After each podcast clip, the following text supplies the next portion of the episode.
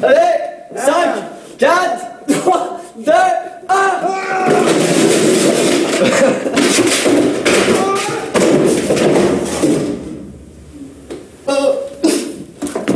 Ça va? Ouais. J'ai une petite faute de cœur.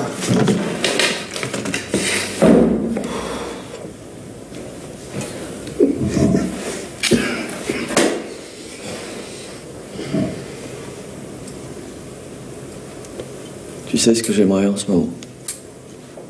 J'aimerais avoir un accident de voiture. Mais pas trop grave, juste une jambe cassée, deux, trois coups de fêlé. Être dans un lit d'hôpital, puis me reposer en attendant que mon corps se reconstitue. Que mes os se recollent, se ressoutent, comme autant de petits miracles bienfaisants qui se produiraient à l'intérieur de mon corps. Hop, les os se recollent, hop, les côtes se remettent en place, mon œil dégonfle, ma lèvre cicatrise. Je me vois guérir, je me sens aller mieux. Puis après, t'as la rééducation. Alors là, tu sais pourquoi tu luttes. Tu sais pourquoi t'en baves. Pourquoi? Bah, pour remarcher, c'est tout, c'est simple. Et puis un jour, tu remarches, et c'est sublime. Puis tu danses même, même mieux qu'avant, parce que t'as les jambes un peu plus courtes que l'autre. Puis tu rencontres une gonzesse dans une boîte qui danse aussi. Tu danses avec elle et tu la baises, bordel C'est simple, la vie est simple, c'est merveilleux. Tony, Ouais. t'as vu ça? Il se passe la même chose dans le film. Ah, t'inquiète, c'est de la merde ce film. J'ai l'impression qu'il y a quelque chose d'important. C'est quand t'as dit il est 9h, c'est ça? C'est ça qui est important? C'est vrai, remarque, 9h c'est assez important comme horaire parce que c'est l'heure d'aller dormir. Remarque, une fois, je me souviens, il était couché vers minuit 10. Pourtant, moi j'étais fatigué après. Oh, je passerai des jours, des nuits, des mois s'il le faut. Oh de Dieu de bordel de merde. Oh, tu m'en dingue. Tu m'en fous. Oh, je suis fou. Oh, trop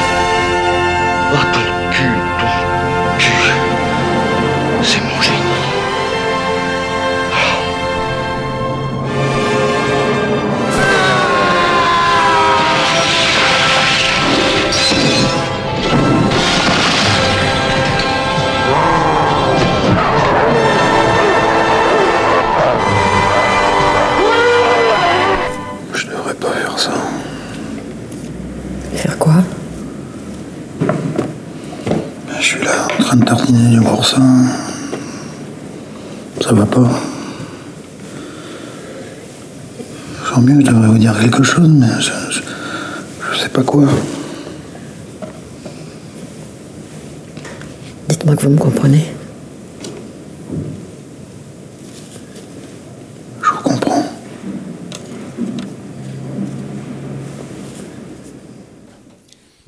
Bonjour et bienvenue, vous écoutez le cinéma est mort, l'émission nécrophile de Canal B avec bien sûr le docteur Moreau. Bonjour Antonin. Salut les kids. Et nous avons le fabuleux plaisir d'accueillir aujourd'hui dans notre émission autour de cette table dans les studios de Canal B un réalisateur que nous aimons énormément et que l'on suit depuis des années. J'ai nommé Pierre Salvadori. Bonjour Pierre. Bonjour. Merci d'être avec nous. Il est tout timide. Je laisse le soin à Antonin euh, de, te présenter pour ceux qui ne te connaîtraient pas parce qu'ils n'écoutent pas cette émission et parce qu'ils vivent dans une grotte peut-être. bah parce que de toute façon, euh, si jamais tu n'écoutes pas cette émission, c'est que nécessairement tu habites dans une grotte. Ça, évidemment, cela va sans dire. Non, euh, voilà, bah, on est vraiment très content. Effectivement, on a bah, Ouais, bah, oui, on suit de toute façon ta, filmographie depuis le départ, même si finalement, bon bah moi j'ai 43. Aujourd'hui d'ailleurs c'est mon anniversaire, voilà. Bon anniversaire. Et, euh, donc j'étais quand même un peu jeune pour voir en salle euh, Cible émouvante. Et moi le- je suis rentré dans ton cinéma évidemment par, par, par Les Apprentis, que pareil je n'avais pas vu en salle mais que j'avais dû voir en, en VHS probablement, ou peut-être lors de son premier passage sur, euh, sur Canal+, et à, à- en, durement en 95-96. Et moi ça a été, enfin moi c'est un de mes films, euh, on en parlait hors antenne, un de mes films préférés. Euh, C'est-à-dire que comme euh, n'importe quel cinéphile, à un moment, je me suis dit, on prend les choses au sérieux. Genre, il y a, il y a 10 ans, je me dis, il faut que je fasse ma liste des 10 films préférés. Là, tu mets un Hitchcock, tu mets un Kubrick, tu mets un Piala, tu mets, voilà. Puis je me dis, mais de toute façon, je suis obligé de mettre Les Apprentis de Pierre Salvadori parce que c'est sûrement le film que j'ai le plus vu au monde et que j'ai ressenti un petit peu comme mon Les Valseuses à moi. C'est-à-dire le film que j'ai vu et qui me parlait directement, qui me parlait directement alors que même que j'avais 15 ans, je me disais, j'avais pas l'âge des protagonistes et je me disais, mais il y a des fortes chances que quand j'aurai leur âge, je ressemble à peu près à un mélange de ces deux gars-là. À des ambitions artistiques un petit peu, euh, euh, on va dire, contrariées et un- une tendance à la glande euh, forcenée à passer euh, trois heures son après-midi à regarder le même magazine pendant, comme le fait Guillaume Depardieu dans Les Apprentis. Donc c'est un film, moi, que forcément le film que j'ai sûrement le plus vu, les auditeurs le savent, c'est sûrement un des films où on a passé le plus de fois des extraits, ce film-là et d'autres films, d'autres de tes films dans, dans, notre émission. Euh, ceux qui ont pu assister à nos blind tests aussi euh, de, de, des ba- à base d'extraits de films ont forcément voilà, entendu beaucoup d'extraits de tes films et on a suivi à chaque fois bah, tout ton, tout, tout- toute ta carrière. Moi, j'ai, enfin, avec avec tous tes films, avec beau- beaucoup beaucoup de beaucoup de plaisir. Euh, moi, je te mets vraiment, euh, voilà, tous tes films, assez très très haut dans mon palmarès du, du cinéma français. Aussi parce que ça me, euh, je pense que tu connais cette distinction que faisait euh, le critique Jean-Claude Biette entre les cinéastes et les metteurs en scène. C'est-à-dire que les metteurs en scène, ça serait ceux qui qui seraient un petit peu dans la maîtrise, la maîtrise de la mise en scène, la maîtrise du scénario, et les cinéastes, ce seraient ceux qui seraient plutôt maîtrisés par leur sujet. Et, et moi, j'ai toujours eu l'impression que, que dans tes films, il y a une sorte de maîtrise de mise en scène et d'écriture que je trouve absolument euh, exceptionnelle et, qui peut faire parfois écran à ma première appréciation euh, de, tes films. C'est-à-dire que souvent, bah, je, tombe dessus et je suis toujours un peu euh, déçu la première fois parce que je vois beaucoup la mécanique et plus je les revois, plus je suis transporté sur cet autre côté qui fait ta principale qualité de cinéaste, c'est l'immense justesse et l'immense bah, cœur que tu mets à affronter ton sujet et l'émotion que tu veux traiter de face sans tricher et qui fait que tes films bah, supportent et au contraire se, gagnent, se bonifient au fur et à mesure des, visionnages. Donc tu es à la fois pour moi un, voilà, un, metteur en scène euh, brillant qui est dans la maîtrise, qui peut être vraiment virtuose dans l'écriture, virtuose dans des idées de mise en scène et, euh, aussi bah, voilà, un cinéaste dont on sent vraiment la, vibration euh, qui, habite vraiment tous tes, films. Donc c'est vrai que c'est... et j'ai en plus l'impression, je te mettrai très aussi par réaction, parce que je me dis forcément tu, tu navigues dans un, dans, un, dans un genre, parce que hormis un seul film, Marchand de sable, tu as navigué dans le genre roi euh, du cinéma français, c'est-à-dire le genre de, de, de, la comédie, euh, qui, dont, on peut, bah, dont on sait qu'elle est quand même relativement euh, peut-être déconsidérée en fait par la, par la cinéphilie, et qui fait que bah, ton nom parfois ne, ne, revient pas souvent dans le genre quand on essaye de faire le décompte de qui sont les cinéastes français euh, qui, qui comptent. Et, euh, et aussi je pense qu'on qu'on va peut-être te lancer aussi là-dessus euh, c'est parce que voilà tu, tu serais tu serais un cinéaste qui, qui va en œuvrant dans la comédie en ayant travaillé aussi avec peut-être même des immenses stars hein, Auteuil, Deneuve, José Garcia des fois Gad Elmaleh.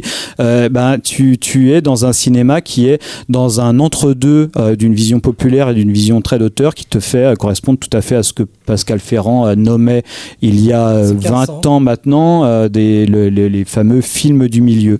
Euh, films qui s'adressent au plus grand nombre mais qui arrivent à la fois à être des œuvres euh, très personnelles. Voilà, dans lesquelles elle pouvait mettre, par exemple, elle, dans son discours, Jacques Becker, par exemple, ou euh, Alain Resnais, auquel nous, on pourrait rajouter, par exemple, assez facilement quelqu'un comme Claude Sautet. Mm. Et, et c'est vrai qu'aujourd'hui, il me semble que ce sont des gens qui ont un peu. Enfin, une forme de cinéaste qui a un peu disparu. Et c'est vrai que tu serais un peu le, survivant de ce film du milieu, qui a à la fois, comme le disait Antonin, cette exigence euh, euh, artistique, euh, cette haute, haute appréciation aussi du spectateur, et en même temps ce rapport populaire au cinéma. Oui, ça- enfin, je, je me revendique pas comme cinéaste du milieu, mais l'idée du, spectateur, c'est par là que je construis toute ma mise en scène. C'est-à-dire que tout est pensé par le fait qu'à un moment, euh, euh, c'est montré, c'est adressé à quelqu'un, et c'est à partir de là, à partir de ce moment-là, c'est que je, que je, à partir de cet endroit-là que je construis ma mise en scène, ma réflexion, mon écriture, tout. Euh, et c'est pas de la manipulation, c'est plus un jeu ou une danse ou un, ou un rapport fort avec le spectateur. Et voilà, donc je, je, je commence par là. Enfin, je commence toujours par des sujets qui, me- qui qui m'in- qui m'intéressent. Je dirais même parfois, je commence plus par le genre d'ailleurs, mais par des, je, traite de sujets et j'essaie de, créer des personnages qui me touchent et qui m'intéressent. Mais euh, dans ma façon de raconter, j'ai toujours cette conscience euh, de l'écran et, et des gens en face de l'écran et euh, la façon de les de surprendre avec ce qu'on attend, de de construire un dialogue privilégié avec eux et presque une intimité. Ça, j'aime beaucoup cette idée-là que chaque spectateur ait le sentiment que c'est à lui particulièrement que je m'adresse parce qu'un jour j'ai compris que les cinéastes euh, que j'ai- j'aimais le plus, j'avais le sentiment parfois d'être les seuls à les comprendre. C'est-à-dire que je regardais un film et qui s'adressait euh, plus particulièrement à moi et que quelque chose m'avait touché que peut-être les autres n'avaient pas reçu. Donc créer un rapport un peu euh, fort comme ça avec le spectateur et euh, intime. Voilà, alors c'est intéressant parce que vous avez cité Becker et, et René, qui sont des cinéastes euh, populaires, mais très très attachés à la mise en scène, très inventifs, très rigoureux, mais qui pourtant ont réussi à souvent à, trouver un public. Euh, moi j'ai beaucoup d'amour pour Becker, euh, Le Trou, c'est un des films que je préfère. René, euh, je peux voir un plan de René ça peut déclencher. euh, je me rappelle avoir vu euh, juste avant qu'on qu'on tourne en liberté un, plan de René où euh, bah, c'est Audrey Tautou euh, qui, qui embrasse quelqu'un et la caméra est au ras du sol sur les pieds et on voit les pieds euh, se soulever, elle lévite comme si elle lévitait, donc elle est dans un état d'apesanteur et d'a- d'amour total. Donc il y a une évocation puissante, une image très forte et, et l'idée de l'état amoureux qui vous soulève, qui vous élève. Et ensuite, il passe au plan large et en fait, on, comprend qu'elle est plus petite que quelqu'un et que quelqu'un l'a pris dans ses bras. Évidemment, il l'a montée dans le bon sens. Voilà, ça c'est typiquement un plan qui peut m'émerveiller et me tenir très longtemps. Euh, euh, Becker, euh, je crois que je sais pas, c'est innombrable le nombre de plans qu'il y a dans le trou qui, sont des plans. c'est une réflexion extraordinaire sur le temps, la durée. Euh, par exemple, il y a un moment, il y a une scène où il vit dans, les, dans, le, dans le trou, il s'évade et il commence à, à creuser un trou. Et il y a un plan passionnant euh, où on les voit frapper comme ça, et c'est dans la durée, hein, on les voit frapper, attaquer le béton. Et on voit les mains et on a une idée du, un peu oxienne, quoi, du, du groupe au travail et de la solidarité, de la durée, de l'effort. Donc en même temps, il y a un suspense incroyable. Et donc ce plan très simple, euh, au ras du sol, avec quatre ou cinq mains et, et un marteau qui frappe, euh, est un plan très puissant. Et donc c'est très ambitieux. Il y a une grande confiance dans le spectateur, une grande maîtrise. Donc oui, c'est typiquement des films euh, qui, ont conscience, euh, la conscience permanente d'être regardés, qui sont pensés comme ça, créés comme ça, mais qui en même temps ont, une singularité, une exigence, voilà, et l'idée d'offrir et de proposer quelque chose aux, aux spectateurs qui soit un peu singulier, qui soit fort, qui soit poétique. oui. Ça me rappelle cette euh, parce que ton cinéma, évidemment, tu le cites souvent, c'est grand auteur euh, de comédie Ernst Lubitsch et, Oui. et Billy Wilder avait une super citation euh, à propos de son cinéma. C'est euh, voilà, il y a tout chaque réalisateur a son style. Je vais essayer de la dire bien. Euh, Il y en a qui disent euh, 2 plus 2 égale 4. Il y en a qui disent euh, 1 plus 3 égale 4. Et Lubitsch il disait 2 plus 2 et il laissait le spectateur faire l'addition. Mais euh, oui, c'est très intéressant. C'est-à-dire que Lubitsch, quand, quand je parlais tout à, tout, tout- tout à l'heure euh, de cette idée de créer une intimité, ça, bon, ça, ça a été, c'était quelque chose de très frappant pour moi. C'est-à-dire que si, on va dans l'ordre, hein, la première fois que je vois un film de Lubitsch et que ça change ma vie, c'est Le ciel peut attendre. Et je c'est la première fois. Euh, alors avant, je regardais beaucoup de films indépendants américains, ça m'a marqué, euh, euh, avec des, comment dire, des personnages assez forts dans des situations bouleversantes, l'épouvantail, quelqu'un qui tombe en catatonie, ou voilà, et où des, personnages, Macadam Cowboy, la déchéance, la, solitude, bon, bref, et on sort secoué par ces expériences physiques, si, vous voulez, physiquement secoué par, par ce qu'ils éprouvent, ce qu'ils endurent, la pression qu'il y a sur eux, etc. Donc leurs histoires me touchent. Et quand je vois euh, Le ciel peut attendre, c'est la première fois que je suis plus touché par la mise en scène que par le récit. Même chose quand je vois Haute-Pègre, c'est-à-dire que je pleure à Haute-Pègre, pas au moment les plus tristes, mais je pleure devant l'incroyable beauté de sa mise en scène. Et c'est une mise en scène qui est une mise en scène, euh, comment dire, euh, euh, qui, repose entièrement sur les suppositions du spectateur, ses attentes. euh, ça l'empêche pas d'avoir un- une vie propre. Hein. C'est pas une, mise en scène qui est à genoux euh, et, qui, fait plaisir au spectateur et qui lui donne tout ce qu'il attend. Au contraire, c'est quelque chose qui déjoue son attente, qui le surprend, comme j'ai tout à l'heure, avec ce qu'il attend, qui le stimule, mais qui lui donne tout le temps l'impression qu'il- presque qu'il écrit le scénario. Euh, et ça, c'est vachement pas, ça se produit beaucoup par le- le- l'ironie, l'ellipse. Euh, quand il sait plus où il a vu un personnage et qu'avec sa clope, un personnage cherche où est-ce qu'il a vu quelqu'un et qui, et, qui, fait tomber sa cendre dans un cendrier en forme de gondole, on fait le trajet mental de- du, du personnage hein, et on, on sourit avant même, lui- avant même que lui prenne conscience et se rappelle de l'endroit où il a vu le, le mec qui l'obsède, on, on le sait avant lui. Donc il y a une espèce de jouissance permanente, il sollicite notre intelligence constamment. Et il est profondément cinématographique, il, il utilise tous les outils du cinéma pour, euh, pour fabriquer une émotion. C'est la même chose quand Marlène Dietrich dans Angel, euh, il y a une scène qui est formidable où elle, euh, elle est avec son mari, on sait qu'à un moment elle est partie, elle est partie, c'est une femme qui a eu un passé trouble, et euh, elle est partie à un moment et elle a rencontré quelqu'un. Et puis elle revient. Il y a une histoire très forte qui se passe très rapidement avec cette personne. Elle le laisse dans un square et elle, retourne chez son mari. Et il est malin, Lubitsch. D'abord, il fait rencontrer les deux hommes. Et ils il sympathisent immédiatement, une espèce de, de, sympathie immédiate. Et le mec l'invite à dîner. Lui, il a jamais revu Angel, il a jamais revu Marlène Dietrich. Il vient dîner et il se retrouve en face d'elle. Et ensuite, Lubitsch, je sais pas si vous voyez ce film, il passe à la, à la cuisine et il y a les, alors on, leur sert tous le même plat, du veau ou je sais pas quoi. Et ensuite, lui, au lieu de montrer le repas, la gêne, les regards et l'intensité de la scène, il va filmer les, il va filmer les assiettes qui, qui reviennent en cuisine. Et donc, euh, le cuistot qui dit, euh, qui voit que le mec a rien mangé, donc il dit ah la prochaine fois, parce que le mec est complètement euh, l'appétit coupé. Et, voilà, il dit la prochaine fois que machin revient, faudra pas lui faire, euh, il n'aime pas le veau. et ensuite, il y a l'assiette de Marlène qui revient et donc elle est toute triturée, coupée, mais elle a rien mangé, donc il comprend pas. Et ensuite, le seul qui est tranquille, c'est celui qui ne sait pas, et donc il a tout mangé. Le, le cuisinier est ravi parce que voilà, c'est- c'est celui qui est c'est l'innocent qui est en paix et qui sait pas ce qui se passe. Et voilà, et c'est un recours constant à ça, et c'est pour ça que je, je- je compare souvent ça à une danse. J'ai l'impression qu'il danse avec le spectateur, j'ai l'impression qu'il s'adresse directement à moi, qu'il y a presque comme un fil, une lumière, euh, je ne sais pas comment dire ça, qui tendue entre l'écran et moi, moi tout seul. Et j'ai l'impression qu'il me chuchote à l'oreille en permanence, et, et donc euh, j'ai une intimité très très forte à- avec le... C'est c'est amusant que tu parles de tout ça. Enfin, moi, il y a, par rapport à Lubitsch et puis à d'autres cinéastes des années, euh, des années 30 ou 40, j'ai souvent pensé que leur mise en scène s'était aussi adaptée à certaines conventions cinématographiques de l'époque, qui n'étaient pas forcément reproductibles dans le cinéma contemporain. Or, tous les exemples que tu peux donner de mise en scène, c'est vrai qu'on retrouve euh, des, des choses similaires dans ton cinéma. Mais tu me sembles quand même, en tout cas en France, être euh, un peu le, le seul à avoir en tout cas tiré des leçons de, de ce genre? Est-ce que toi aussi tu as cette impression-là?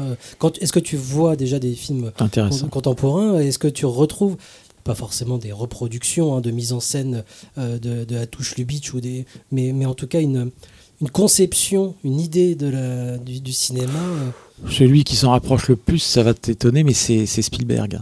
Ah oui. Mais euh, disons que non, je le retrouve pas forcément, mais, mais ça m'intéresse. euh, Enfin, surtout ce que tu disais au début, c'est que Lubitsch a des contraintes.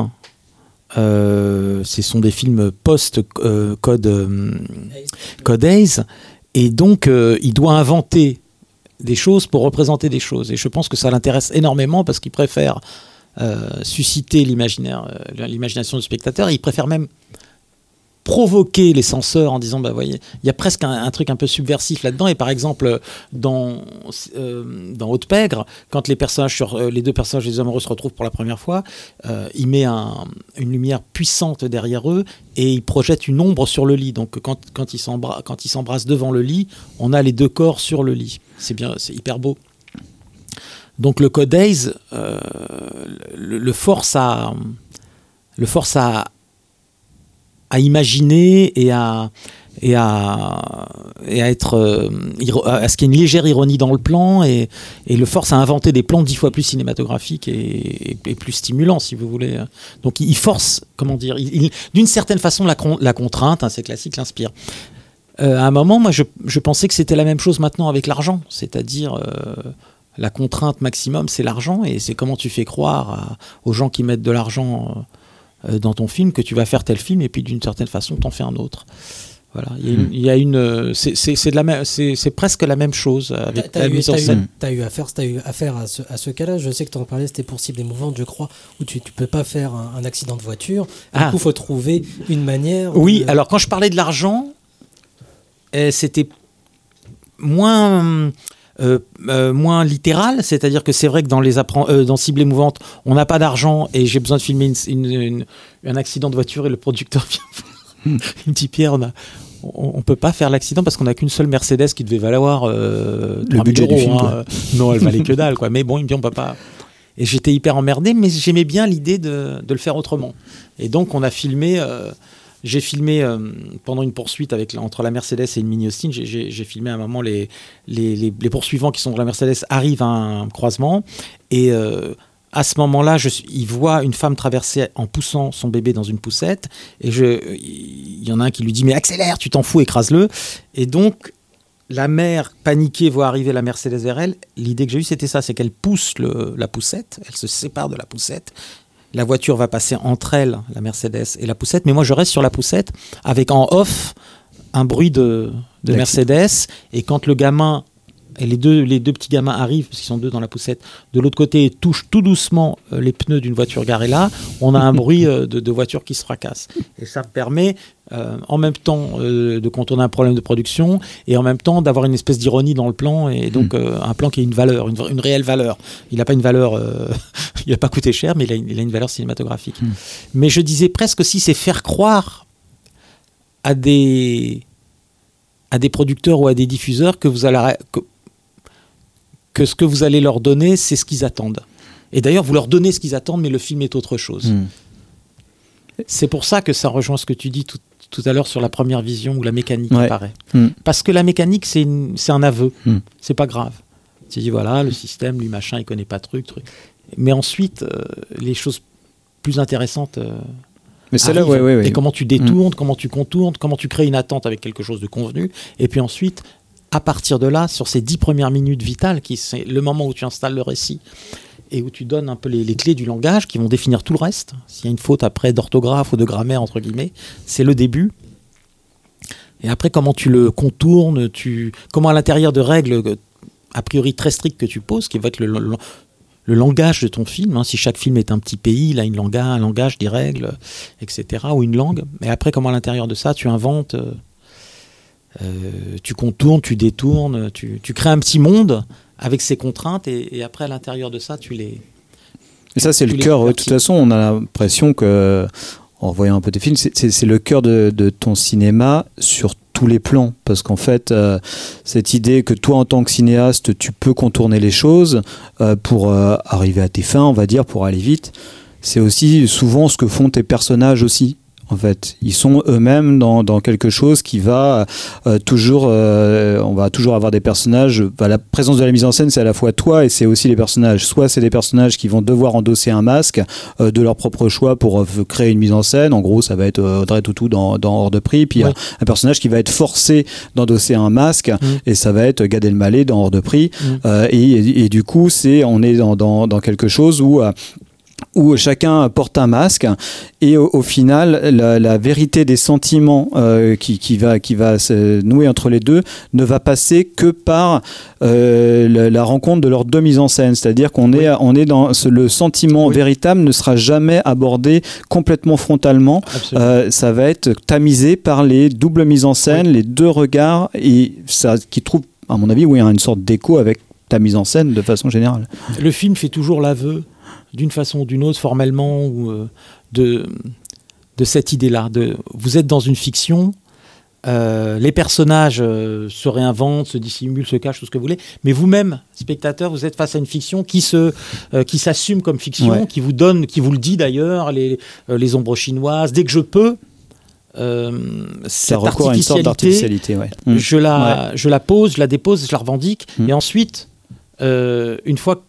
C'est pour ça que je dis que le, le- le vraisemblable euh, euh, ne m'intéresse pas, mais que la vérité m'intéresse. Une fois que j'ai posé euh, ça, euh, on peut euh, accéder à des, à des émotions euh, nues, Mm. à des aveux, euh, à des aveux très littéraux, très, enfin à des, à des paroles très, parfois très posé, très simple. Quand dans Les Apprentis, euh, il se cache avec, euh, avec Judith Henry dans un, dans un carton. carton d'emballage, c'est vraiment un dispositif de vaudeville. Mm. C'est-à-dire que ce personnage qui était un ami à moi dont je vous ai parlé, qui a vécu à New York, tout à l'heure on parlait un petit peu, il est dans le film, on Ah le oui. voit. Mm. Et donc il, il joue la- le, le fiancé un peu, un peu brutal, un peu de, de, de Judith Henry. Il se passe rien entre eux, ils se sont retrouvés avec, euh, avec François Cluzet, ils parlent un petit peu, et puis lui arrive, c'est pas prévu, et il se cache dans un carton vide. Pourquoi j'ai fait ça? Parce que je me suis dit que quoi qu'il se passe dans ce carton, ce sera drôle. Donc je pourrais aller vers vraiment une parole nue. Il lui dit euh, qu'il a peur que la dépression revienne. euh, euh, il lui dit que s'il il aurait voulu ça. Ce qui a été le plus difficile, ça a été l'incertitude. Il parle de l'incertitude, quelque chose qui m'intéresse beaucoup. Donc il lui dit quand il avait vécu cette dépression, si quelqu'un avait pu lui dire que ça se terminait à un moment, ça aurait été déjà un soulagement. Il dit des choses très simples, très énoncées, sans, sans que ce soit spécialement brillant dans l'écriture ou drôle, mais ils sont dans un carton euh, de, de, de, de fri- de réfrigérateur et euh, et il y a un mec à côté, euh, un peu beauf, qui regarde, enfin pas beauf, un peu, un Mm. peu comme ça, qui regarde des clips. Et du coup, ça me permet ça. C'est comme j'avais écrit une scène, mais qui est, qui est pas dans un film que j'avais écrit, qui était un, un mec qui parlait de sa dépression aussi. ça. Et, et ces deux copains qui parlent, ils font des scrims souvent. Et là, il y a un moment, il y en a un qui craque, ça va plus du tout. Et donc, il y a cette, scène où les deux, ils ont le masque. Vous voyez les masques Mm. de, des, des mecs, comment on dit, des escrimeurs. Ah oui, des screamers, ouais, ouais. donc c'est comme deux grosses têtes d'abeilles et une fragilité incroyable. Lui dit tu comprends, etc. L'autre dit oui oui. Voilà et puis bon cette scène finalement. Il y a une scène comme ça dans, dans Deux en un de Peter Farrelly, il me semble. Où il y a- ils sont dans le lit, les deux, il y en a un qui ne. C'est peut-être pas deux en un, mais oui, il est dans un gros costume de nounours. Ils se disent des choses un- très bien, et en fait, mais la scène est super drôle parce qu'il y en a un qui est dans un gros costume de nounours. C'est- peut-être, je crois que c'est en un. magnifique. Oui, oui, superbe. À côté de ça, parce que on- ça me plaît qu'on parle, qu'on continue de parler de mise en scène, pas- que les personnages même mettent, euh, mettent en scène eux-mêmes, et je pense à En Liberté. Je sais que tu as déjà évoqué cette séquence-là euh, dans d'autres interviews, mais c'est le retour de Pio Marmaille euh, chez lui, et justement Audrey Tautou euh, Mm. l'attend. Ah. Et euh, donc euh, j'espère que tout le monde a, a vu le film, hein, mais euh, Ouais. elle l'attend et puis elle est, elle est surprise, donc l'émotion n'est pas là, donc elle lui demande de recommencer. Mm, mm. Et via cette mise en scène, via ce, ce jeu, l'émotion vraie euh, revient en fait, et même plus forte euh, peut-être que... Alors, il y a des scènes dans la vie qu'on rate, il y a des films qu'on rate, on sait à peu près. Moi, j'ai toujours pensé qu'un cinéaste un peu conscient, il est comme un footballeur, il sait quand il a à peu près bien joué ou pas. Et voilà, c'est très simple, c'est un peu prosaïque, mais je le pense. Donc, cette scène-là, je l'aime beaucoup. Et j'ai beaucoup lutté pour la garder, puisqu'on me demandait de la couper, etc. Donc c'est- voilà, elle attend son mec qui sort de prison, et elle pensait qu'il sortait l'après-midi, et il est sorti le matin, donc elle n'a pas pu aller le chercher. Et je pense qu'on peut se préparer à une émotion pour mieux la vivre. Donc elle dit ça. Déjà, ça, ça m'intéresse.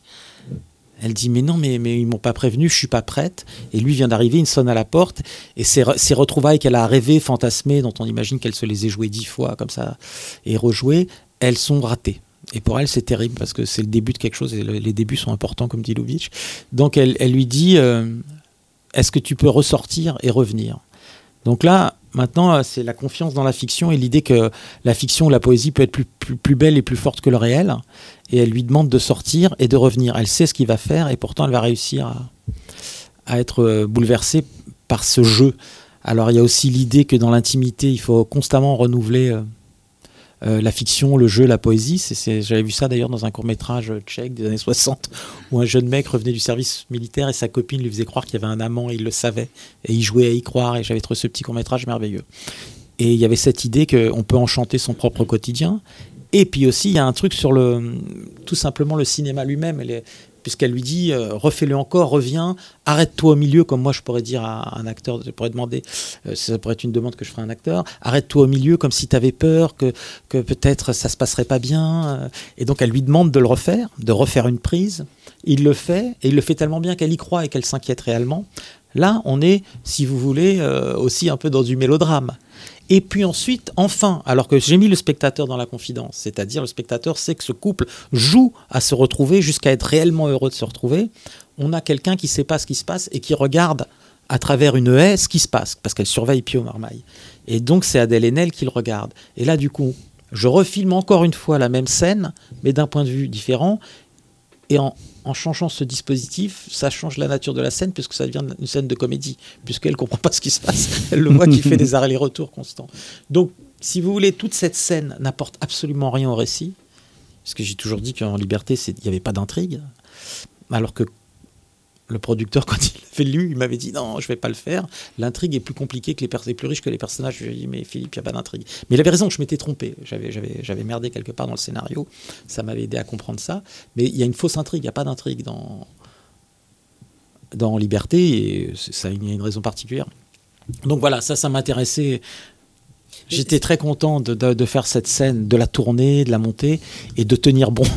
Il me semble de toute façon que cette croyance dans la, dans la fiction, euh, il est présent depuis le départ. Moi, quand, quand les apprentis, par exemple, la dernière séquence, quand euh, euh, Marie Trintignant arrive, accompagnée par, euh, par Guillaume Depardieu pour aller voir Cluzet, euh, je ressens un peu de ça aussi, justement. C'est-à-dire qu'à un moment, les personnages ont envie de croire à, à, à l'idée d'un autre, justement, à rentrer dans son, dans son jeu, justement, parce que ça leur pro- procure des, des- des émotions particulièrement positives dans, dans ce cas-là. Mais, mais voilà, cette, cette croyance dans le pouvoir, justement, de la fiction, elle est présente pour moi dès le départ. Et c'est vrai qu'on la retrouve, je pense, dans quasiment tous tes films.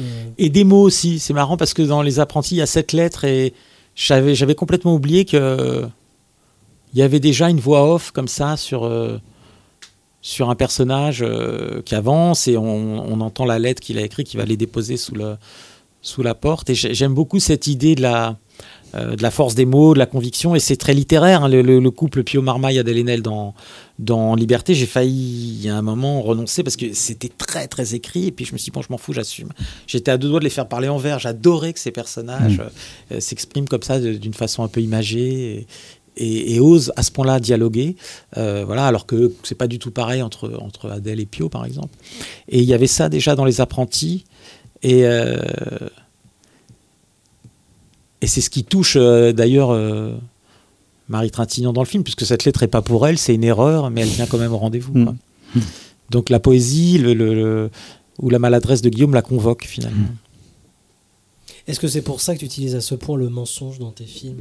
J'ai Dès longtemps l'écriture, cru, parce que c'est ouais. vrai qu'on on le redit encore, mais c'est vrai que euh, tu écris hein, tous, tes, euh, tous tes scénarios, Oui. parfois avec euh, des, des camarades, tu signes ensuite tout seul les dialogues, Oui. tu t'occupes de tes présents aussi en montage, enfin vraiment tu, tu, tu L'adaptation et les dialogues. Ben, Je dis ça parce que Mankiewicz, il disait, c'est le début de la mise en film. C'est-à-dire qu'à travers le- les didascalies, alors avec Benoît, on pousse très loin. hein, parfois, sur Benoît Après vous, on a Graffin, ouais. poussé Mm. très très loin avec Benoît Graffin, le, le séquencier. Euh, assez loin aussi sur euh, En Liberté, où Benjamin Charby après nous a rejoint. Mais euh, moins, par exemple, sur euh, la petite bande, mais c'est le début de la mise en film, c'est-à-dire que dans le, ce qu'on appelle les didascalies, la description des scènes et les dialogues, euh, on commence déjà à injecter un peu le, la mise en scène. C'est comme un calque, c'est-à-dire qu'en écrivant la scène, je commence à la voir, et donc déjà euh, là, je, distille un peu la, mise en scène euh, dans l'écriture du scénario.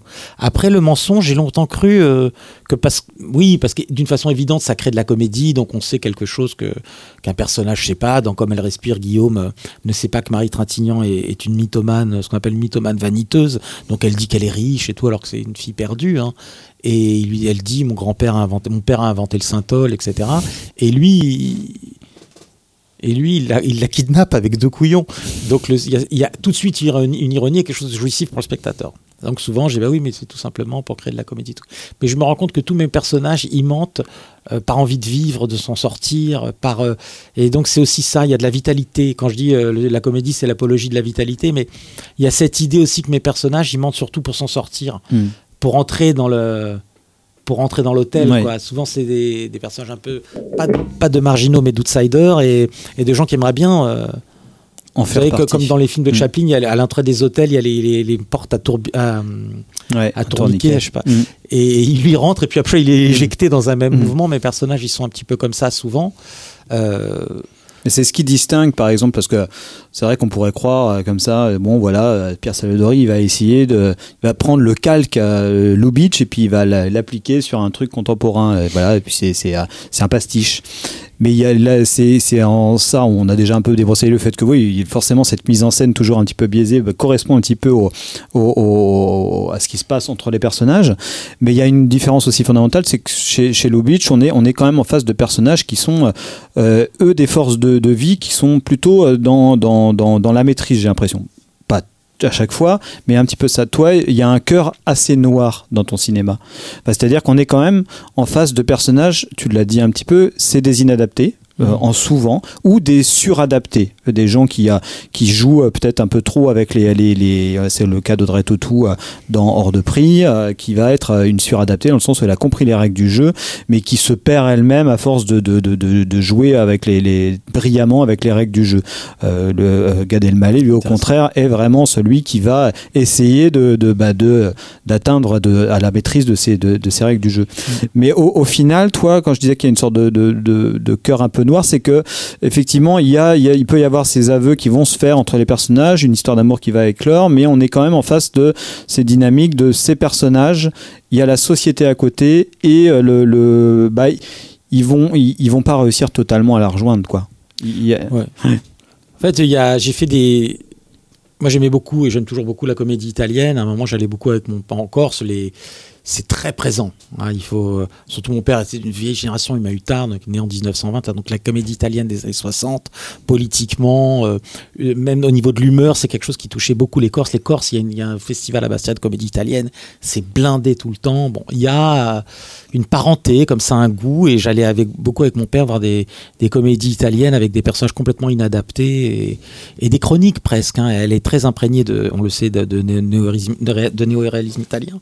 Et on disait que la comédie italienne prenait son époque en flagrant délit d'une certaine façon.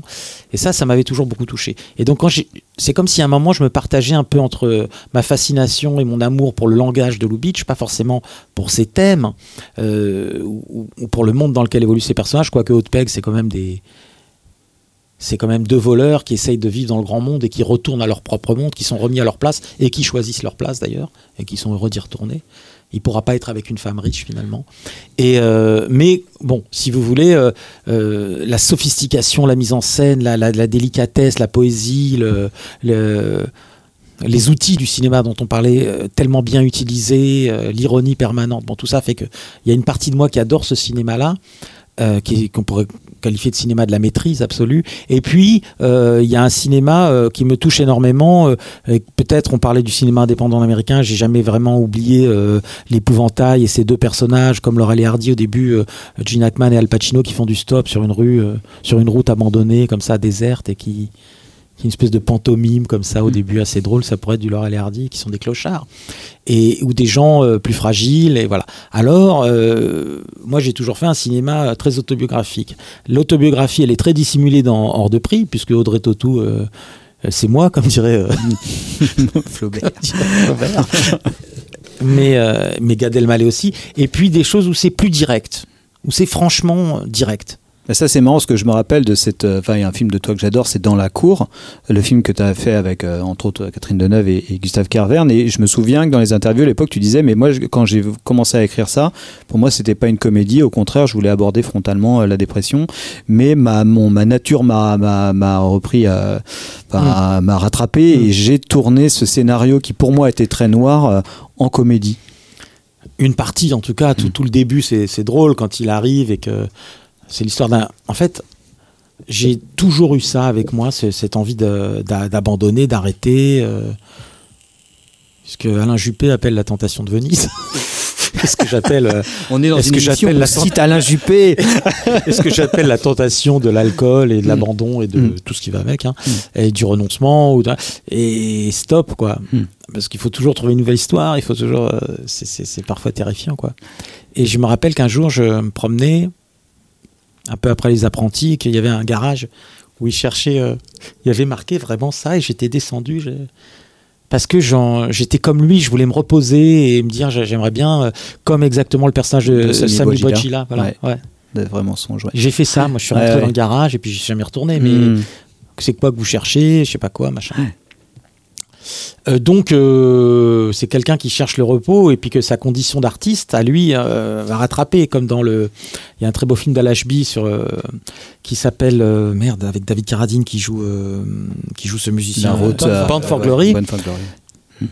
je trouve qu'il y a une proposition, un sujet assez intéressant. C'est-à-dire qu'au départ, le mec est un. Vous savez, quand il appose ses mains, quand il, il peut guérir des gens, c'est un guérisseur, c'est un healer. healer. Et, euh, et je pense qu'il y a une métaphore, mais que c'était vrai, hein, qu'il était ça. Puis ensuite, la, la crise l'a poussé à quitter sa ville. euh, et puis il est parti, il est devenu un chanteur euh, engagé, politique. Mais je trouve que c'est assez intéressant cette idée qu'avant d'être un artiste qui apaisait d'une certaine façon, il était quelqu'un qui calmait les gens. Il va parler à une vieille dame qui est en train de devenir folle, il la calme, etc. Et il peut pas échapper à, à- à cette condition-là. Quand il va partir, il va continuer à faire ça, mais autrement. Et là, euh, Gus, c'est pareil. C'est-à-dire que Gus, Gustave, il joue pas, il veut arrêter la musique, il en peut plus. Et puis finalement, il arrive et il y a, il y a Catherine Deneuve qui, qui est dans un état un pas possible et il va l'apaiser. à- Voilà, donc euh, il y a cette idée qu'on peut pas vraiment échapper à quelque chose. hein. Il y a pas de, on peut pas échapper à, on peut pas échapper au travail, on peut pas échapper à l'incertitude, on peut pas échapper à la souffrance. Et donc euh, voilà, il y va. Et après, je pensais pas que j'arriverais à faire de la comédie, mais au début, quand il se fait embaucher, c'est très drôle parce qu'il il ment un petit peu, on le sait bien. Et elle, elle a une, de l'affection pour lui, et toute cette embauche, cette scène d'embauche, elle est drôle. Il y a une scène catastrophique où elle invite plein de, de- de voisins à venir regarder un truc. Et c'est une scène terrifiante parce qu'on voit qu'elle est folle, et elle est folle aux yeux du monde. Mais c'est une scène assez drôle aussi. euh. Et bon, il y a, il y a- ça- il y a beaucoup de choses. hein. Ça, ça a été une lutte au montage, euh, j'ai cru comprendre quand même, de trouver justement le, le bon ton. C'est sur celui-ci que tu avais Mm. changé de monteuse euh, en cours de, de Mm. travail, euh, parce que justement... J'ai changé, ouais. Y a on n'arrivait pas à trouver le récit. Euh, Juliette Welfling est venue. Elle a trouvé le film avec euh, Géraldine Mangeot, euh, Mangenot, très incroyable. Ils ont trouvé euh, le bon équilibre. Je me rappelle qu'on a laissé le film au bout de neuf mois et je me suis dit, si elle remet la scène euh, où son bras entre par le, le bras de Gus, après qu'il ait pris de l'héroïne, re- remonte par le bas du cadre, il se caresse la main et ensuite il se gratte, c'est qu'elle a compris le film. Mhm. Je sais pas pourquoi, mais je me disais, on a eu tort dans ce film. Et, et quand j'ai vu qu'elle avait remis le plan, quand elle nous a montré le film au bout de trois semaines, elle l'a remonté en trois semaines et le film était là, je me suis dit, tiens, elle a, elle a- elle a compris le film. Et puis après, euh, j'arrivais pas à demander à- à Juliette, donc je, je n'arrivais pas à la torturer comme je torture Isabelle pour que le film soit plus drôle parce que c'était tellement sombre qu'ensuite il faut retravailler à l'image près. Ça, Juliette, euh, je pense que pas qu'elle avait cette disposition-là. Elle avait trouvé le film et après c'était à nous d'y retourner. Donc euh, euh, Isabelle Devin qui est revenue et on a réinjecté de la comédie dans un film qui avait trouvé son équilibre, mais qui était très très difficile à monter. hein.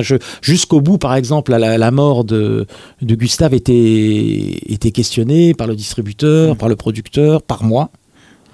Je me posais vraiment la question de est-ce que j'ai le droit de le tuer comme est-ce que j'ai le droit de tuer quelqu'un dans la vie? Ça je sais que non est-ce que j'avais le droit d'inventer un personnage comme celui-là le rendre très attachant et le laisser mourir comme ça du- d'une OD comme ça dans cette ambulance? Alors on a trouvé cette idée moi que j'aimais beaucoup des gants qui arrêtent parce que bon bref et donc euh, je l'ai enlevé à un moment, mais il manquait la sidération que procurait cette mort et qui ouvrait sur la fin et le monologue off de, de Catherine Deneuve. Sans cette mort et sans cet état de sidération dans lequel était spectateur, je me suis rendu compte que on n'arrivait pas, et si c'était incertain, est-ce qu'il est mort ou pas, etc., on n'arrivait pas à, à cette chose importante qu'elle dit, où elle dit qu'il l'a, elle- il l'a ramené, au, j'avais fait du monde un murmure, elle dit, il l'a ramené, euh, il l'a ramené au monde au fond. Voilà, et donc euh, après, c'est très difficile ce film, c'est très très difficile, c'est très difficile, c'est très très difficile. J'aurais pas fait ce film. euh, J'aurais pas fait ce film, euh, par exemple, si mon père était vivant, j'aurais pas fait ce film. J'aurais pas parlé de certains aspects de mon existence à certains moments de ma vie d'une façon aussi crue. si si ça aurait pu lui faire du mal ou le ou l'inquiéter ou le décevoir, j'en sais rien, pas le décevoir, mais en tout cas le ouais. Donc euh, Mais c'est intéressant parce que je pense que c'est un, euh, moi c'est un film que je prends euh, be- beaucoup de plaisir à regarder malgré sa dureté. Enfin, je pense que c'est quand tu parlais ouais du aussi d'avoir cette conscience aussi du spectateur, c'est que c'est un film qui reste comme la plupart de tes films des films qui sont assez agréables à habiter parce que aussi je pense qu'à chaque fois c'est quelque part des récits de guérison. Euh, oui oui. enfin jamais des guérisons complètement abouties euh, parce que la blessure est là et puis là le personnage en l'occurrence meurt Euh, mais au final euh, bah, il est guéri quand même Oui, oui. même s'il est mort quoi enfin oui. quelque part Mais parce que, Et- comme Cluzet, j'aurais aimé qu'on me dise que ça passe. Voilà. Moi, je veux dire aux gens, à un moment, c'était vraiment, j'avais. Ah les oui. apprentis, c'est la mission. Ouais, ça ouais, passe. ouais. Et d'autres choses passent. Mais je disais ça pour répondre à ce que tu évoquais tout à l'heure, cette dimension un peu sombre. je sais pas lequel. Oui, oui, c'est moi qui te dis ça. Mais, Oui, oui. mais pour moi, c'est pas sombre d'ailleurs. Vous savez, j'ai fait certaines choses dans ma vie parce que j'aurais pas pu faire autrement. Mm. Et donc, certaines choses qui peuvent paraître comme extrêmement négatives aux yeux de beaucoup de monde m'ont aidé à vivre Oui. et m'ont aidé à parler aux gens. Parce que sinon, j'aurais pas pu. Ah oui, non, mais je comprends. euh, J'aurais pas très bien. pu euh, parfois intégrer le monde parce que j'étais tellement euh, timide, j'étais tellement maladivement euh, pas sûr de moi et que certaines choses m'aidaient à, à, à plonger dans la piscine, quoi. Sinon, euh, je m'étais, euh, j'étais un silencieux, j'étais. Alors, Lubitsch, il m'a libéré, il a libéré la parole parce que quand j'ai vu euh, de euh, de vrai mensonge, c'est pas lui. Hélas. Mais quand j'ai vu, euh, comment, quand, je veux dire, Evan quand non, non. Evan Mm. Can Wait, quand j'ai vu le ciel peut attendre au shampoo, c'est- comme je vous disais, d'abord, c'est la première fois que j'étais ému par la mise en scène, et surtout, plus que par l'histoire, c'est la première fois que j'ai compris pourquoi j'aimais un film, que j'ai compris à quoi servait un metteur en scène. Avant, j'avais des copains cinéphiles, machin, en veste pool qui allaient à la cinémathèque, et qui me disaient oui, Antonioni, oui, machin, mais j'ai oui, oui, oui, oui. Mais je savais pas que Zeffirelli c'était pas bien, et qu'Antonioni Mm. c'était plus intéressant, et que Monicelli c'était super, et tout ça. Je savais pas. Je disais oui, oui, mais je savais pas. Et puis tout à coup, lui, mon copain Lubitsch, là, moi je vois son film. Et je comprends tout, je, comprends à quoi sert un metteur en scène, je comprends que tourné par quelqu'un d'autre, la scène, elle, elle aurait pas été comme ça, il y aurait pas eu euh, peut-être euh, 10 minutes sur ce qu'un autre aurait filmé en deux secondes, mais une jouissance à filmer ce que lui filme en 10 minutes et parfois une expédition. Voilà. Tout ça, le, le ton, la langue, tout ça, le style, que faire un film, c'est avoir un point de vue, un style, etc. C'est lui. À partir de ce moment-là, je peux parler. C'est-à-dire, comme je peux expliquer pourquoi Mm. j'aime, ça a libéré ma parole. ça- je me suis dit, bah, si je comprends, c'est que j'ai peut-être des choses à dire, je peux en parler. Et à partir de là, euh, déjà, euh, si vous voulez, comme, comme, être, euh, comme être humain sur Terre, je me porte oui, un oui, peu mieux parce que je, je pense que j'ai un peu plus le droit à la parole, que j'arrive à parler et tout. Alors qu'avant, euh, c'était Oui, c'est- ça, catastrophique. enfin, le, le- ton, ton cinéma, il est aussi peuplé de, de gens qui sont habités par le syndrome de l'imposteur, un peu. Qu'est-ce que tu peux décrire aussi euh, quelque la part peur, euh, la peur de la peur d'être au monde avec Ouais. les autres, le- Mm. la légitimité. euh, Mais moi, après, c'est vrai que ce, truc, euh, je voulais revenir moi sur, sur ça, sur ce, ce, ce côté récit de guérison, parce que c'est quelque chose que j'aime beaucoup, parce que par exemple, moi, je trouve que là, il y a beaucoup de personnages de, de dépressifs hein, dans tes films et tout ça, enfin, Mm. particulièrement peut-être, euh, peut-être pas tant que ça finalement, mais je pense que bah, évidemment dans les apprentis, mais dans le, dans, dans en liberté aussi, dans, dans, dans, dans, dans la cour évidemment, et, et, et, chaque fois, il s'agit bah, de, bah, peut-être de les ménager une place vers le, le truc de la guérison, et j'ai l'impression qu'en tout cas, et je, ce, ce truc euh, de- du personnage dépressif qui va être qui va être guéri par le par le film, qui sont vraiment des récits de guérison assez classiques. Moi, j'ai souvent l'impression qu'au cinéma, les gens ils trichent avec ça. Enfin, j'ai toujours l'impression qu'en fait, le, on voit la- le processus de la, dé- de la guérison, mais on voit pas la blessure. En fait, c'est comme c'est comme si on, voulait, le, le film était là pour euh, guérir le spectateur de la situation initiale qu'on nous a posée, comme le personnage il va mal et on va vous le montrer euh, que, comment on va le guérir, mais on ne montre pas vraiment la, sa euh, douleur. Et toi, j'ai l'impression que là où je trouve que c'est toujours juste, c'est que tu triches pas avec ça. Je me rappelle euh, que, que à la même époque, il me semble qu'en Liberté, il y avait eu ce film Le Grand Bain qui, pareil, qui était que des personnages dépressifs. Je me disais, le film, il triche. On les voit pas vraiment dépressifs. On les voit pas euh, vraiment. euh, on les voit pas avoir mal. On ne- on n'est pas. Le film ne gratte pas là-dessus. On voit pas qu'à quel point la dépression peut rendre un personnage des fois antipathique, enfin quelqu'un antipathique, égoïste et tout ça. Oui. On voit pas. Ça gratte pas. Et par contre, le film bah, il montre leur guérison, mais il ne montre pas la, la plaie. Ça, ce qui peut trouver un écho aussi avec le- cet extrait des apprentis où le, le mec euh, Cluzet dit qu'il a envie de se sentir guérir et de sentir sa plaie aussi. euh, voilà, et ça, je trouve Parce ça très beau. Bah, Il y, a, y a filmé les choses, il y a une, une idée des choses ou les choses. Mm. Et euh, c'est comme quand dans, dans une histoire d'amour, à un moment, on veut, on veut que deux personnages, euh, tout à coup, il y a une complicité qui se crée ou un amour qui, qui arrive et on, on les monte sur la plage avec de la musique, on les voit qui parlent et ils font ah, ils rigolent. Moi, j'exagère, hein, je me.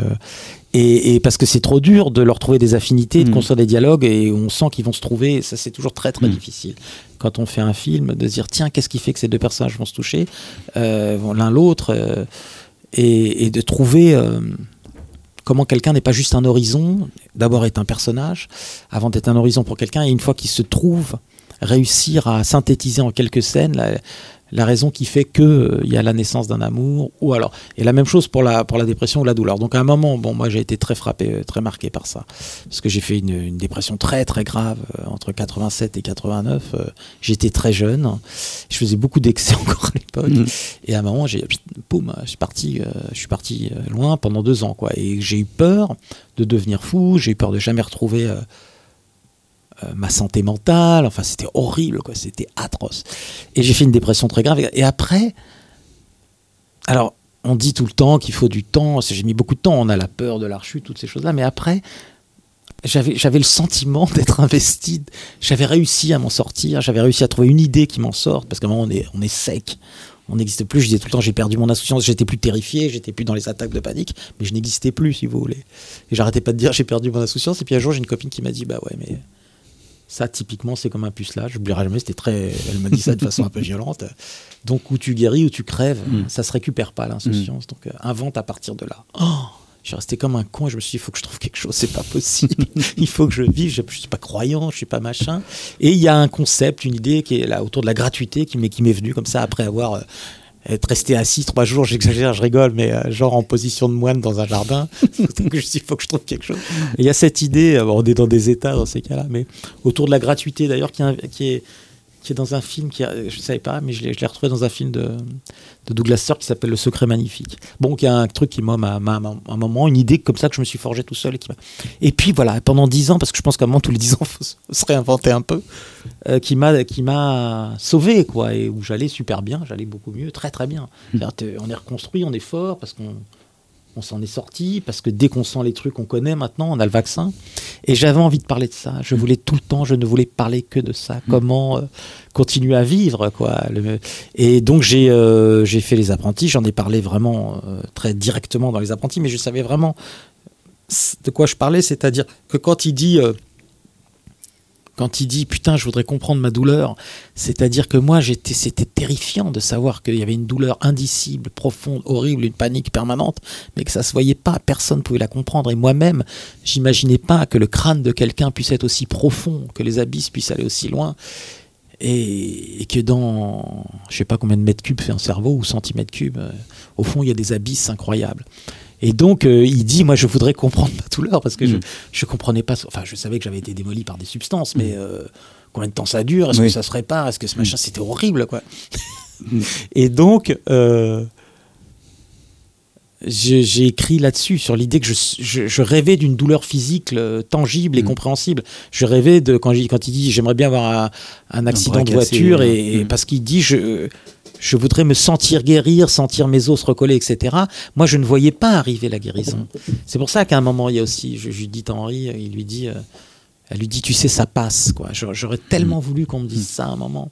Au moins que je sache qu'à un moment, il y avait, Il y un avait petit de peu lumière. lumière Combien de temps durait le tunnel, Mm, si vous ouais. voulez Euh, Voilà, donc j'ai parlé de quelque chose que, que je connaissais, qui me terrifiait, et j'avais l'impression, ça, que mon film, il devait être un petit peu aussi... euh, il devait avoir cette fonction un petit peu curative, si vous voulez, comme un, comme un doliprane. Ouais. quoi. Bon. voilà, mais j'aime beaucoup cette idée parce que je le dis souvent que les comédies aident à vivre et que les films aident à vivre. Est-ce que c'était. euh, j'ai relu que tu avais cité une, euh, une phrase de. Peut-être sur Serge Dadet, je ne l'ai pas retrouvé moi-même. Les films devraient refléter la possibilité d'être un humain sur Terre. Est-ce que c'est. euh, Hmm.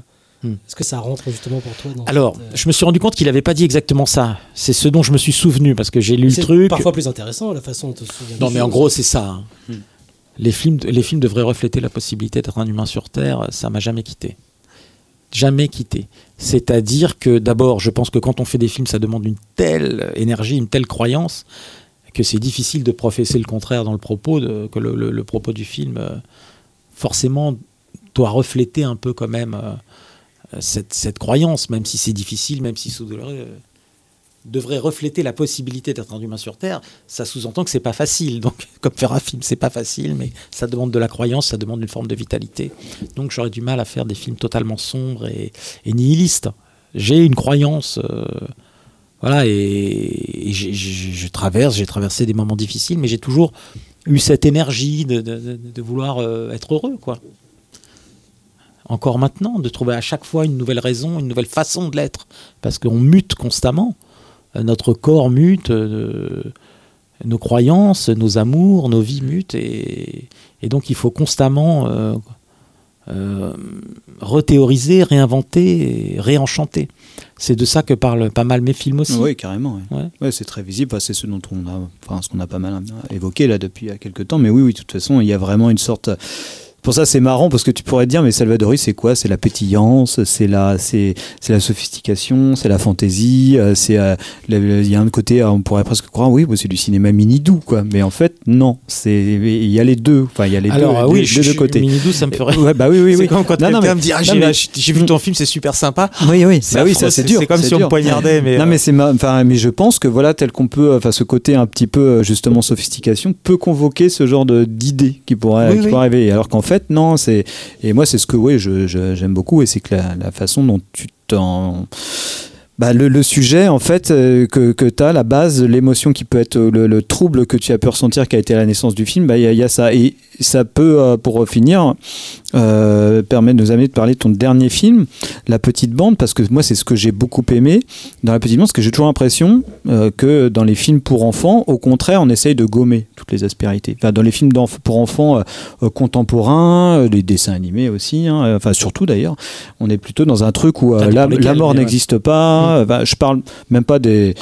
Évidemment, il y a plein de Mm, contre- contre-exemples, mais on sait que même pour ceux qui font du dessin animé à destination de la jeunesse pour des chaînes et tout ça, ils ont des bibles qui disent bien que voilà, euh, attention, il y a certaines thématiques qu'il ne peut pas aborder. euh, la- euh, même un Walt Disney de type Le Roi Lion avec le père qui meurt, que ça soit aussi traumatisant que dans Le Roi Lion, c'est juste plus possible de le faire Non, parce que c'est ouais. très dur. Mm. Et, et, et je me dis, ouais, dans la, dans, le- quand la petite bande est, est sortie, je me dis, bah voilà un film qui, qui, qui va peut-être faire grin- grincer quelques dents de parents, parce que oui, il y a quelques scènes qui sont dures en fait Mm. qui sont euh, qui, qui peuvent euh, où euh, il y a une peur panique des fois chez les parents genre euh, je vais pas lui montrer ça ça va le traumatiser Mm. je dis bah enfin, les films ils sont aussi pour faire que les enfants se confrontent à leur propre traumatisme mais le trouvent un miroir à ça Oui. non pas que ton film est hyper dur, la petite bande, mais, mais par contre, il ne triche pas avec les, euh, le, le malaise de son personnage de Aimé. euh, voilà, on- au début, on peut croire qu'il qu'il va mourir dans l'eau. Ouais, ouais.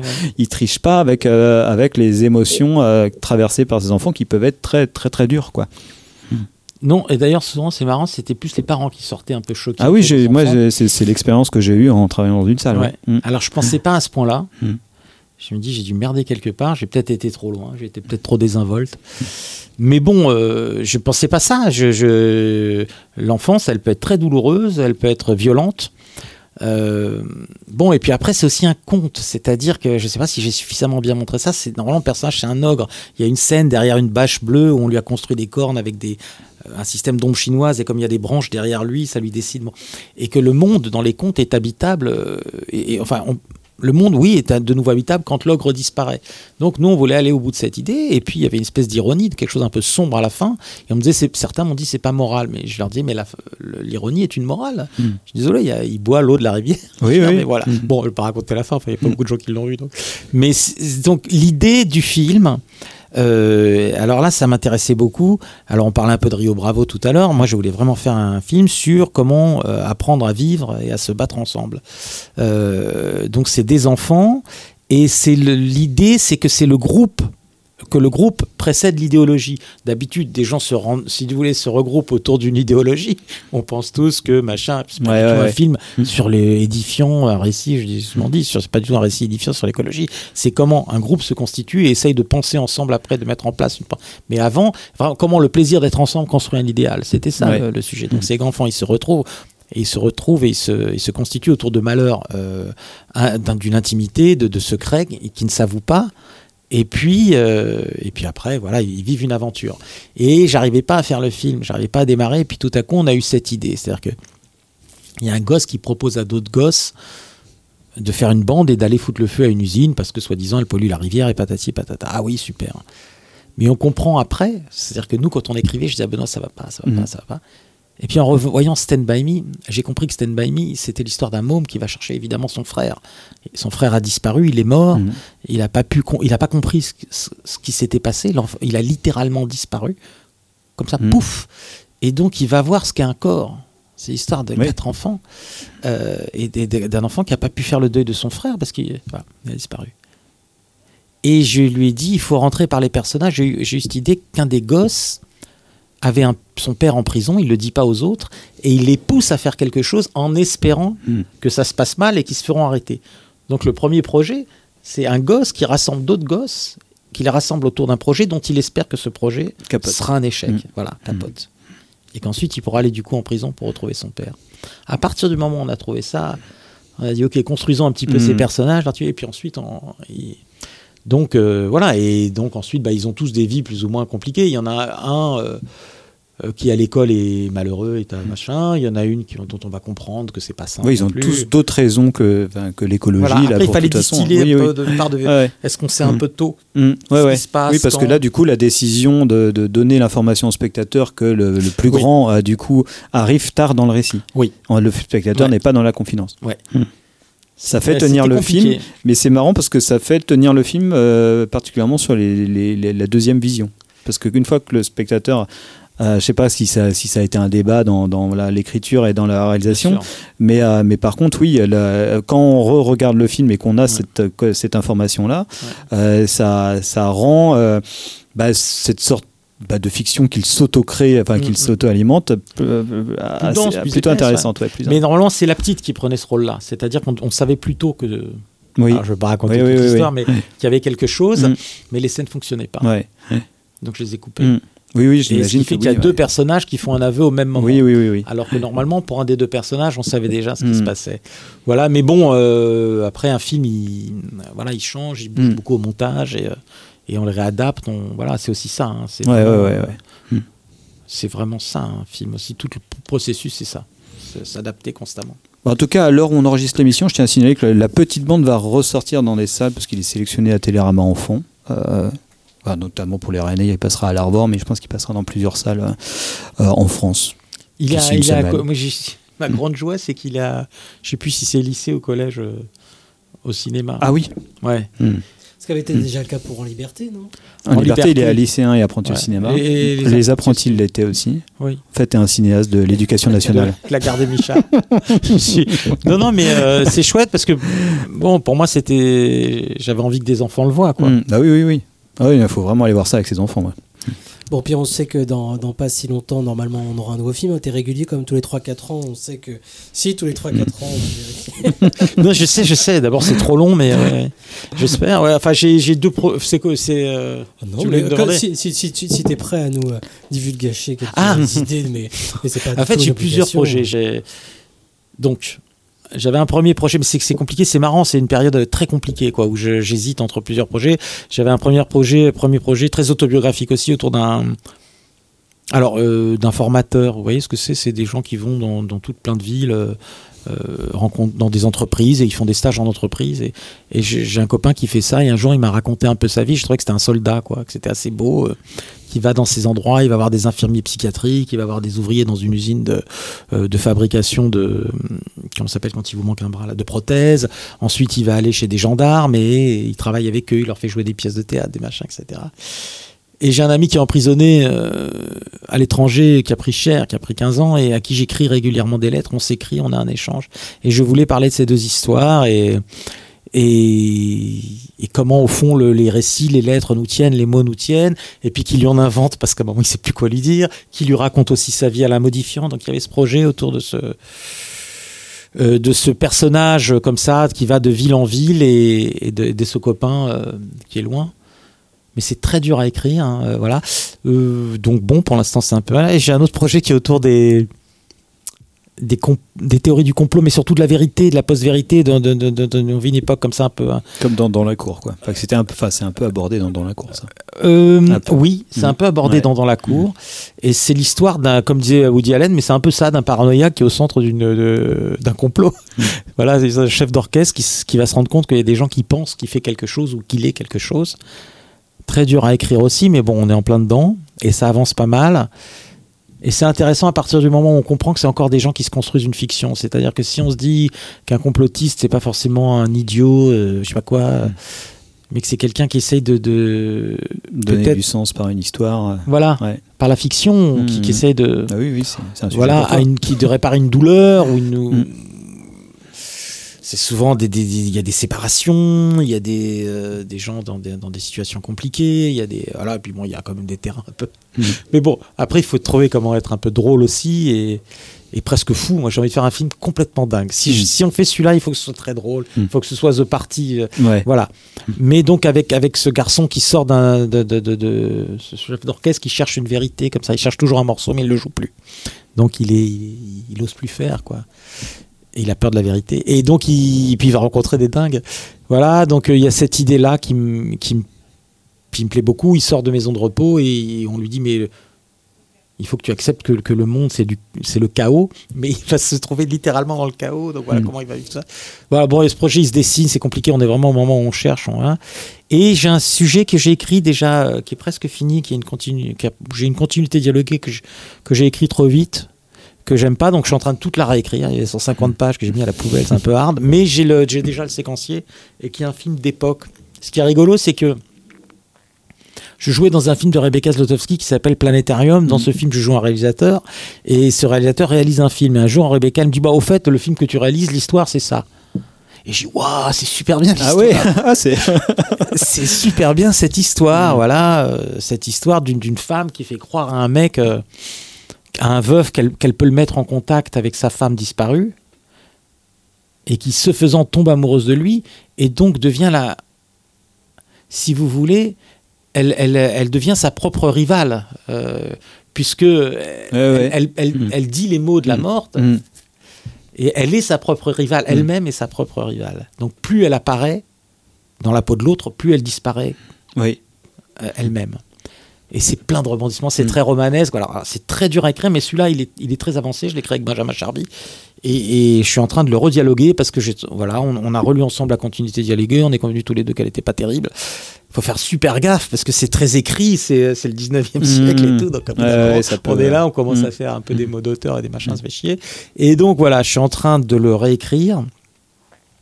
Mais ça me plaît euh, beaucoup cette histoire. Vraiment, ce scénario, je l'aime beaucoup.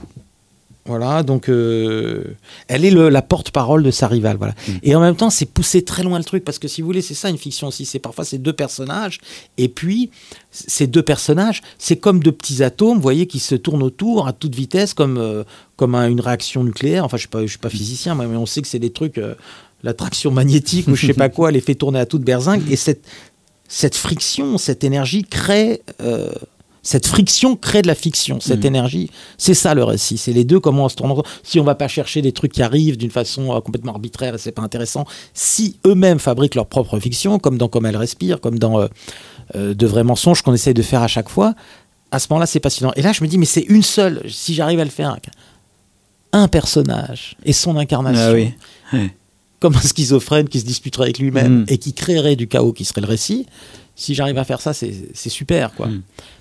Donc, euh, et, et l'amoureux, le veuf, euh, ça, ça donne un rapport très ambigu ouais, ouais, avec, ouais. la porte-parole, euh, Mm. avec son Mm. corps, avec Mm. euh, voilà, et puis le poids des morts, tout ça, ça me plaît beaucoup, beaucoup, beaucoup, beaucoup.